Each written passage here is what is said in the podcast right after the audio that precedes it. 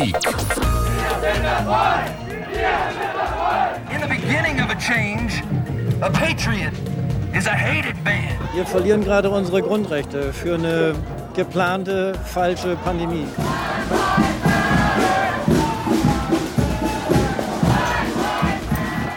Mr. President, it's you who have created the hate.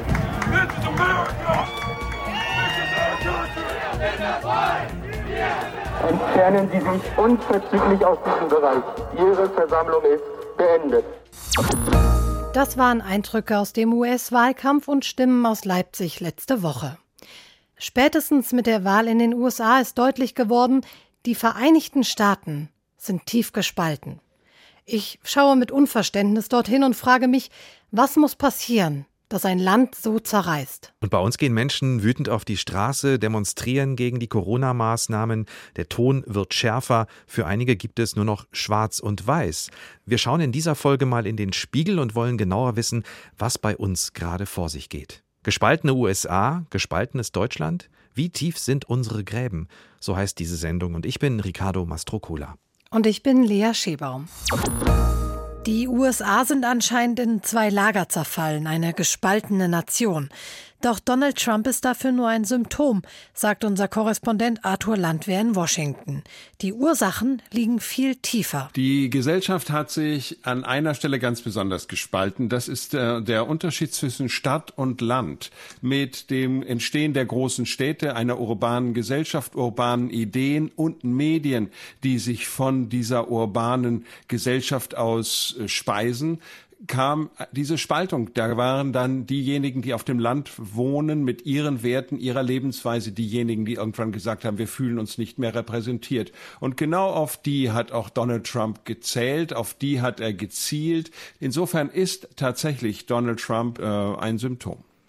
Was sind denn sonst so die großen Probleme? Wir haben jetzt den Unterschied zwischen Land und Stadt, aber was sind denn sonst die großen Probleme des Landes, die zu so einer Spaltung führen? Ja, wir haben natürlich in den USA eine noch rasantere Entwicklung in, in, im Auseinanderdriften von Arm und Reich, mhm. als wir das in den meisten europäischen Ländern kennen. Darüber hinaus aber eben auch eine Entwicklung, was die Lebensweise, was die Werte des Lebens angeht. Nehmen wir mal so ein paar Beispiele. Die, die Möglichkeit, dass gleichgeschlechtliche Paare heiraten können, ist in den USA eine relativ neue Regelung, die erst seit ein paar Jahren möglich ist. Mhm. Der Weg dahin war ein unglaublich schwieriger, einer, der von äh, religiösen Gruppen genauso geführt wurde wie von, von Gruppen verschiedener weltanschaulicher Anforderungen. Dieses Thema wird jedes Mal, wenn es um Wahlen geht, wieder hochgezogen. Genauso wie das Thema Abtreibung zum Beispiel. Also der Unterschied zwischen, zwischen den noch immer sehr stark religiös geprägten Gruppen und Bevölkerungsteilen, und das ist ein sehr, sehr großer Teil, und denen die Spaltung oder die Trennung von äh, Politik und Religion sehr viel konsequenter sehen möchten auf der anderen Seite. Wie steht es um das Thema Rassismus? Auch das treibt ja wahrscheinlich da mehrere Lager, sage ich mal, auseinander, oder? Ja, das Thema Rassismus ist eines, das die USA im Grunde seit ihrem Bestehen prägt, ähm, beginnend mit der Auseinandersetzung um die Frage der Sklaverei und dann mit der Auflösung und Aufhebung der Sklaverei die, der Frage äh, gleiche Rechte, Gleichberechtigung verschiedener ethnischer Gruppen. Das ist ebenfalls ein Thema, das nicht wirklich gelöst ist und das in diesem Jahr 2020 nochmal einen Höhepunkt erlebt hat mit mhm. der Black Lives Matter äh, Bewegung. Willkür von Polizei, Polizeigewalt. So lassen sich ganz, ganz viele Felder in dieser Gesellschaft mhm. finden, die nicht gelöst sind, in, an denen sich verschiedenste Spaltungen sichtbar machen lassen. Seit wann ist denn diese Entwicklung, diese Spaltung absehbar? Also vielleicht eine kleine Anekdote dazu. Äh, ähm, vor vier Jahren, als äh, die USA gewählt haben, hat die ARD etwas sehr Verdienstvolles getan, nämlich eine ganze Nacht lang alle Wahlsendungen der Jahrzehnte davor noch einmal in einer Nacht zu übertragen. Okay. Und jede einzelne davon begann mit dem Satz, noch nie waren die USA so gespalten wie in diesem Jahr. Und das zeigt eigentlich auch, äh, dass dieses Land nie eine Einheit war. Äh, natürlich gibt es so etwas wie den gemeinsamen amerikanischen Traum. Natürlich gibt es so etwas wie eine gemeinsame Idee von dem, was es heißt, Amerika zu sein. Aber ansonsten ist das Land zusammengesetzt von Menschen unterschiedlichster Herkunft, unterschiedlicher Ethnien und unterschiedlicher politischer und religiöser und weltanschaulicher Ideen. Aber das, was wir im Moment erleben, an Unwillen, politisch zusammenzuarbeiten, nicht mehr zwischen den Parteien überhaupt noch wirklich miteinander zu reden, das ist etwas, das seinen Höhepunkt erlebt hat mit der Präsidentschaft von Bill Clinton, der von den Republikanern massiv abgelehnt wurde. Aber die Obama-Regierung hat ja nochmal wieder das Gleiche erlebt und auch diese, dieser Unwillen zusammenzuarbeiten und die Probleme gemeinsam zu lösen. Ja, der Unwillen zusammenzuarbeiten und auch wirklich das Verweigern, dass man miteinander spricht. Inwiefern fördert denn dieses politische System in den USA die Polarisierung? Die Tatsache, dass es hier nur zwei Parteien gibt, äh, hat da spielt dabei ganz sicher eine ganz große Rolle. Es ist einfach nicht notwendig, hier Koalitionen zu bilden und damit Kompromisse einzugehen. Darüber hinaus ist äh, dieses System des The Winner Takes It All mhm. ebenfalls etwas, das dazu beiträgt. Eine Stimme mehr und alles ist gewonnen, beziehungsweise eine Stimme weniger und alles ist verloren und man hat keine Macht mehr. Und diese Möglichkeit, ohne Kompromisse einzugehen, zu regieren und Politik zu machen, ist ein ganz, ganz wichtiger Faktor. Also fördert das Zwei-Parteien-System in den USA die Frontenbildung. Das sagt unser Korrespondent Arthur Landwehr in Washington. Und was ich mir gemerkt habe aus dem Gespräch ist, dass die großen sozialen Unterschiede und auch die Polarisierung auf zwei politische Lager eigentlich von Anfang an angelegt waren in der Geschichte der USA. Reichtum und Armut, Rassismus und Sklaverei, Menschen aus aller Welt, die sich dort niedergelassen haben, oft in Communities. Das haben wir so in Deutschland nicht. Darüber habe ich mit Ulrike Ackermann gesprochen. Sie ist Sozial- und Politikwissenschaftlerin und Autorin. Anfang des Jahres ist ihr Buch Das Schweigen der Mitte, Wege aus der Polarisierungsfalle erschienen. Und sie hat mir gesagt, auch unsere Gesellschaft entfernt sich immer weiter voneinander, zum Beispiel durch die Lebens- und Arbeitswelten. Also beispielsweise ist die Situation auf dem Land eine ganz andere als in den urbanen Zentren. Sie haben auf dem Land äh, und in der Provinz äh, Probleme, dass kleine Läden zumachen, dass die Verkehrsanbindungen immer schwächer werden. Das sind die Gründe, die unter anderem in, den, in Frankreich zu dieser großen Bewegung der Gelbwesten geführt hat. Also eine Spaltung zwischen und Verwerfungen zwischen den urbanen Zentren, die wohl situiert sind, die gute Anbindungen haben und so weiter und so fort. Da sind die Leute auch beschäftigt und der Verödung des Landes. Das ist zum Beispiel eine Trennlinie und eine Spaltungslinie. Auch hier also gibt es vor allem eine Trennlinie zwischen Stadt und Land. Ich habe mit ihr auch über das politische System gesprochen und auch wenn wir hier kein Zwei-Parteien-System wie in den USA haben, sondern ein Mehrparteiensystem, das heißt, es sind Koalitionen nötig und Absprachen, gibt es Polarisierung. Denn die großen Parteien sind seit einigen Jahren in der Krise, sagt Ulrike Ackermann, und hätten sich zu sehr auf die Themen der Mitte konzentriert.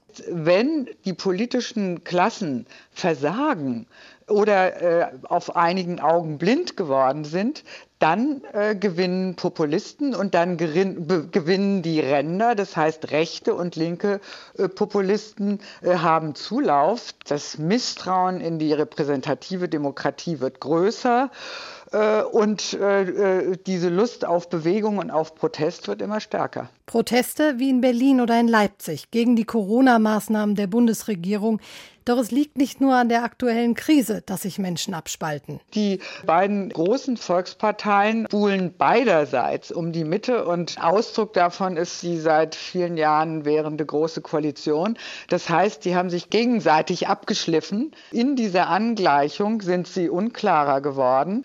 Im Moment, aufgrund der Corona-Krise, ist der Unmut hält sich noch ziemlich in Grenzen, aber wir haben allen in Erinnerung, dass die Werte für Frau Merkel und die CDU und insgesamt die große Große Koalition vor der Corona-Krise ziemlich im Keller waren. Und ich gehe davon aus, wenn diese Krise langsam nicht mehr alles dominiert, werden wir wieder genau zu diesem Problem zurückkehren müssen. Das fand ich wirklich überraschend. Die Corona-Krise ist gar nicht so sehr ausschlaggebend. Die Probleme liegen viel tiefer. Finde ich plausibel. Also die Politikwissenschaftlerin Ulrike Ackermann betont nochmal die Unterschiede zwischen Stadt und Land. Und dass sich hier die Milieus so stark voneinander entfernt haben. Eines der großen Themen, das die großen Parteien sicherlich nicht übersehen haben, aber aus Sicht großer Bevölkerungsteile vielleicht falsch eingeschätzt haben, das ist mit Sicherheit der Umgang mit den Flüchtlingen seit 2015. Seitdem hat sich ein neues politisches Lager aufgetan mit der AfD und seitdem spüren wir in Deutschland und auch in Hessen durchaus einen Spalt. Die Frage ist nur, wie tief ist er wirklich und wie sehr muss er uns beunruhigen? Mein Kollege Oliver Günther beschäftigt sich schon länger mit dem Thema, hat sich mit Querdenkern befasst, aber auch mit den verhärteten Fronten beim Umgang mit Flüchtlingen. Da hatten wir tatsächlich den Eindruck, wir haben mal sowas wie eine lokale Spaltung. Also Seligenstadt im Landkreis Offenbach, rund 20.000 Einwohner, Fachwerkhäuser, ein schöner Marktplatz. Und genau auf diesem Marktplatz haben sich 2019 zwei Gruppen plötzlich gegenübergestanden, und zwar jede Woche. Die eine haben sich dafür eingesetzt, dass Seligenstadt mehr Flüchtlinge aufnimmt, und die anderen haben sich sich dagegen gewehrt mit dem Slogan Seligenstadt ist bunt genug. Soweit, so gut, aber daraus ist schnell eine Auseinandersetzung geworden, wo die einen die anderen als Gutmenschen bezeichnet haben, die Deutschland verraten und äh, die anderen haben sich dann wiederum gewehrt und haben die Gegenseite als Nazis tituliert. Das hat sich dann ziemlich hochgeschaukelt, wobei man sagen muss, dass vor allem diese Gruppe, die gesagt hat, wir haben jetzt genug Flüchtlinge in Seligenstadt, da wurde ein sehr aggressiver Ton angeschlagen. Vor allem auch in Facebook war der Ton bewusst sehr verletzend. Auch wir als Berichterstatter waren da ganz schnell Feind, auch als Feind äh, identifiziert. Das war eine außergewöhnliche Situation, die auch sehr angespannt war. Das hatte wirklich was von der Spaltung. Das hat sich dann aber tatsächlich wieder etwas beruhigt, nachdem das Stadtparlament in Seligenstadt das Thema diskutiert hat und auch einen Beschluss gefasst hat, der von den Kritikern einer liberalen Flüchtlingspolitik dann zwar prompt als Sieg gefeiert wurde. Aber interessant ist, jetzt hätte man denken können, dass die Initiatoren dieser Bewegung, vor allem eine Person vor Ort war da sehr, sehr aktiv, dass die jetzt Auftrieb bekommen. Aber obwohl es immer wieder neue Aktionen gab, jetzt auch zusammen, im, zuletzt im Zusammenhang mit der Corona-Krise, hat das dann doch keinen Widerhall mehr gefunden in Seligenstadt. Also man könnte so formulieren, die Lunte, die da geklimmt hat, die ist eigentlich ausgetreten. Also es gab bei einer Frage Flüchtlingspolitik, die viele beschäftigt haben, einen sehr, sehr spektakulären Konflikt da vor Ort. Aber offensichtlich hat es dann doch eben nicht zu einer von vielen lange befürchteten Spaltung geführt. Die Frage ist ja jetzt, ob sich das wirklich beruhigt hat oder ob sich ein Teil dieses Ärgers vielleicht woanders Luft macht. Im Moment beobachten wir ja ein anderes großes Thema, du hast es auch schon angesprochen, die Demos der sogenannten Querdenker, äh, Thema Corona. Äh, ist das deiner Meinung nach vergleichbar? Ich würde sagen, das ist äh, in Teilen vergleichbar, dann aber auch wieder nicht. Also ähm, die Flüchtlingsfrage, denke ich, wurde in Deutschland insgesamt kontroverser diskutiert. Bei der Corona-Politik gibt es eigentlich eine deutliche Mehrheit in der Bevölkerung, die ja auch die aktuellen Beschränkungen mitträgt. Das zeigt ja auch eine aktuelle Umfrage des Hessischen Rundfunks. Natürlich geht es auch hier um einen tiefen gesellschaftlichen Einschnitt in den Alltag der Leute, auch in Grundrechte. Ähm, das ist also keine Überraschung, dass da Leute sagen, so geht es nicht. Also es gibt auf jeden Fall parallele Mechanismen, diesen Hang zur grundsätzlichen Systemkritik, zu Verschwörungstheorien, einer Weltmacht, die droht, dieses Freund-Feind-Denken. Das sind so typische Merkmale für das, was ich so Abspaltung nennen würde. Da geht es nicht mehr um Austausch, sondern nur noch um Mobilisierung. Ganz fatal ist da aus meiner Sicht auch die Rolle des Netzes mit seinen, mit den, mit seinen diversen Social-Media-Echokammern, wo selbst wenige Leute mit ganz einfachen Mitteln sich in den Rausch einer Masse steigern können. Und dazu kommen eben im Netz, ähm, kommt eben das Netz mit seinen unzähligen Medienangeboten, die wie Journalismus daherkommen. Aber das ist eigentlich nicht mehr so eine Aufdeckungsattitüde, wo immer irgendwelche Infoversatzstücke so zusammengebaut werden, dass die Verschwörungstheorie nur noch spektakulärer klingt. Und das sind so Mechanismen, die man bei allen Unterschieden schon immer wieder findet in diesen Abspaltungsmilieus. Oliver Günther, mein Kollege aus der Politikredaktion, er spricht gar nicht von Spaltung, sondern von Abspaltung. Und das finde ich interessant, weil da das Bild entsteht, dass vielleicht nur ein kleiner Teil an der Seite abbröckelt, der sich eben gut vernetzen kann durch die berühmten sozialen Medien. Sind die an allem schuld? Das wäre zu einfach, oder Lea?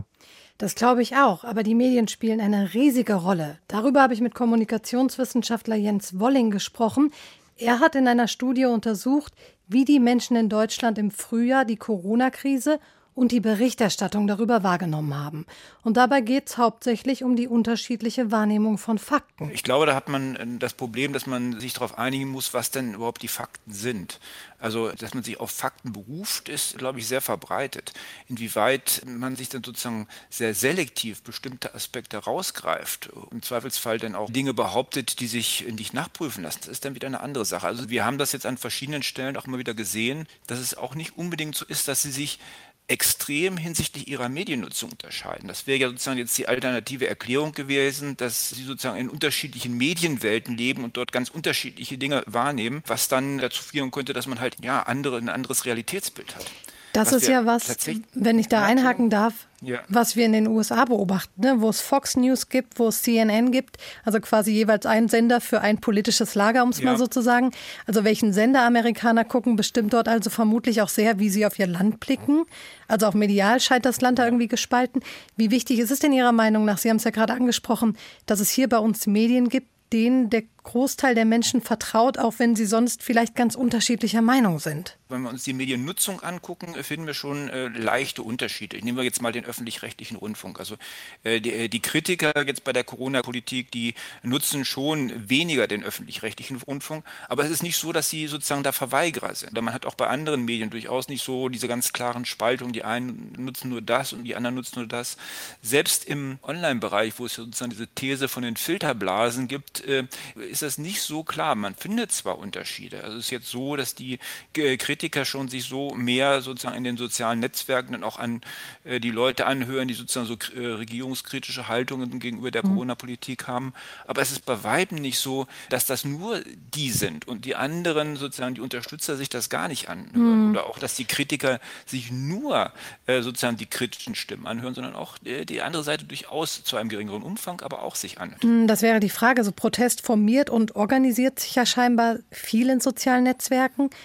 Fördern denn diese die Frontenbildung tatsächlich in besonderer Weise oder sagen wir immer nur, die sozialen Medien sind schuld. Also äh, von Schuld würde ich auf gar keinen Fall reden. Was natürlich Fakt ist, dass diese äh, Medien sehr gut geeignet sind, um Menschen mit ähnlichen Vorstellungen zusammenzuführen. Dass sozusagen dann auch schnell der Eindruck entsteht, dass man eine große Gruppe ist, weil man halt sozusagen Leute, die sonst sehr stark verstreut waren, dann plötzlich zusammenkommen auf eine sehr einfache Art und Weise. Dass das die Ursache dafür ist, das würde ich auf gar keinen Fall sagen. Was man die Ursache vielleicht dafür, dass es öffentlich laut wird. Und meine Beobachtung ist so ein bisschen, vor allem bei scheinbar sehr komplexen Themen verhärten sich die Fronten extrem schnell. Beobachten Sie das auch? Nehmen wir Klimawandel, nehmen wir Flüchtlingskrise, nehmen wir genau. jetzt auch Corona. Das sind alles extrem komplizierte Themen und dann geht es ja nicht nur um die Frage halt bei Corona, wie sind die gesundheitlichen Fragen, sondern geht da um soziale Aspekte, es geht um ökonomische Aspekte, es geht um politische Aspekte. Deswegen wird es halt unglaublich kompliziert und das eröffnet natürlich Möglichkeiten, einzelne Aspekte dann auch sehr, sehr stark in den Mittelpunkt zu stellen. Und, das ist das nächste Problem, es ist unglaublich schwierig, faktenbasiert als Laie dort zu einer Einschätzung zu kommen. Das ist natürlich sehr, sehr schwierig. Und dann kommt, was Sie schon gesagt haben, die Medien äh, letzten Endes wieder ins Spiel, ob man Medien mhm. hat, denen man dort auch einigermaßen vertrauen kann. Und man sagt, okay, sie reduzieren die Komplexität, die da ist, auf ein Maß, ähm, das man eben als Laie auch bewältigen kann. Können denn da vielleicht Medienanstalten, Fernsehen, Rundfunk und auch die digitale Berichterstattung der soziale Kit sein, der Informationen liefert und damit irgendwie gespaltene Lager wieder zusammenführt? Es muss der Anspruch bleiben. Ob das gelingen kann, immer, das ist die Frage. Ich sehe im Augenblick, wenn wir uns unsere Daten angucken, äh, sehe ich immer noch die Hoffnung, dass das äh, zumindest in Deutschland ganz gut gelingen kann. Weil, wie gesagt, äh, wir finden nicht so deutliche Unterschiede bei der Mediennutzung. Wir finden sehr deutliche Unterschiede bei dem, was man denn auch sieht, also was man wahrnimmt in den Medien. Obwohl man die mhm. gleiche Medien nutzt, sehen Leute dann unterschiedliche Dinge. Ein ganz einfaches Beispiel mal zu nennen. Wir haben gefragt, äh, wie äh, intensiv wird in den Medien, die sie nutzen, äh, über die Pandemie berichtet. Und da findet man halt Unterschiede, äh, obwohl sozusagen in der, wenn man sich anguckt, äh, wie die Mediennutzung ist zwischen den verschiedenen Gruppen, dann die sind die Unterschiede, die objektiven Unterschiede gar nicht so groß. In der Wahrnehmung sind die Unterschiede deutlich größer. Also, anders als in den USA nutzen hier viele Menschen die gleichen Medien, aber jeder interpretiert das, was er sieht, anders und sucht sich andere Aspekte aus. Und diese Entwicklung zu stoppen, ist schwierig. Das glaube ich auch. Auf jeden Fall treibt uns das weiter auseinander, so scheint es. Wie stark diese Tendenzen sind, damit beschäftigt sich auch Rainer Forst. Er ist Professor für politische Theorie und Philosophie an der Frankfurter Goethe-Universität und hat sich die Proteste in diesem Sommer auch genauer angeschaut. Opposition gegen Maskentragen und all die Verordnungen, die mit der äh, Pandemie oder dem Schutz äh, vor dem Virus zu tun haben, die sind zwar laut, äh, und ähm, ziehen sehr viel Aufmerksamkeit auf sich, aber wohl deshalb, weil sie gegen eine solch große Gruppe von Leuten stehen, die eigentlich im Großen und Ganzen mit diesen Verordnungen einverstanden sind. Der Protest ist auch deshalb so laut, weil der Konsens in der Gesellschaft, dass ähm, man etwas tun muss, dass man sich vor diesem Virus schützen muss, dass man andere schützen muss, weil der Konsens so stark ist. Also nicht jeder Dissens, auch nicht jeder laute Protest deutet auf eine Spaltung hin. Lauter Protest ist also nicht gleich Spaltung. Das beruhigt uns doch wieder ein bisschen. Allerdings sieht der Politologe und Philosoph Rainer Forst durchaus Spaltungen, nur lägen die tiefer. Zum Beispiel bei einem Thema, das wir in dieser Sendung auch schon hatten. Dort, wo es schon ernster wird, äh, sind, äh, das haben Sie auch kurz angesprochen, das sind die Diskussionen über die gesellschaftliche Veränderung, die wir schon seit vielen Jahrzehnten führen und die mit wachsender kultureller und religiöser Pluralität äh, zu tun haben. Regelmäßig ist die Frage, ob der Islam zu Deutschland gehört oder nicht oder welcher Islam immer wieder auf der Tagesordnung.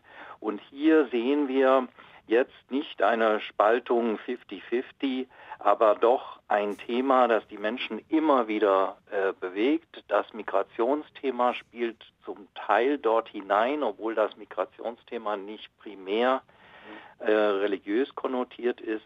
Also hier sind schon Spaltungen in der Gesellschaft äh, zu sehen, die man beachten muss. Und nicht ganz zufällig ist gerade jetzt im Juni das Forschungsinstitut Gesellschaftlicher Zusammenhalt gegründet worden, in dem Rainer Forst mitarbeitet und an dem elf Universitäten bundesweit beteiligt sind. Offenbar ist es bitter nötig, sich dem Thema gesellschaftliche Spaltung zu stellen. Also mit Differenzen, mit Unterschieden, mit Unterschieden in Lebensformen, muss eine Gesellschaft leben. Aber eine Differenz soll keine Spaltung werden. Und das ist genau die Baustelle, an der die Gesellschaft laborieren muss. Also, wir befinden uns mitten in einer Baustelle, wo möglicherweise ab und zu was schiefläuft, aber das Gebäude an sich doch recht stabil steht. Wäre eigentlich ein schönes Ende für die Sendung. Ich habe aber noch was.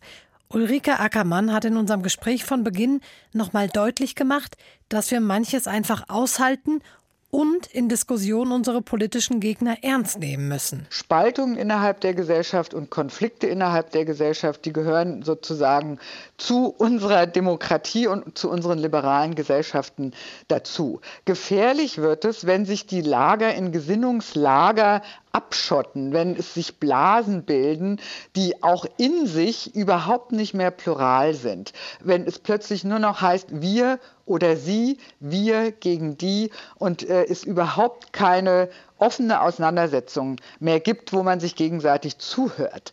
Das scheint mir das, das Allerwichtigste zu sein, dass wir wieder zivilisierte Debatten lernen, dass wir lernen zuzuhören, dass an den Universitäten und in den Schulen geübt wird, zu debattieren, die Perspektive des anderen einnehmen zu können, dass wir breite Debatten führen und möglichst wieder zu sachhaltigen Auseinandersetzungen zurückkehren können. Und zwar durchaus in äh, scharfer und auch durchaus in polemischer Form, aber in der unterschiedlichste Meinungen Raum haben und Platz haben und nicht bestimmte Meinungen verteufelt werden oder an den Rand gedrängt werden.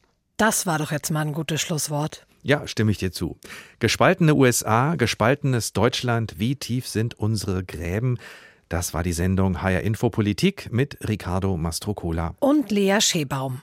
Empfehlen Sie uns gern über die ARD Audiothek und abonnieren Sie den HR Info Politik Channel in Ihrer Podcast App.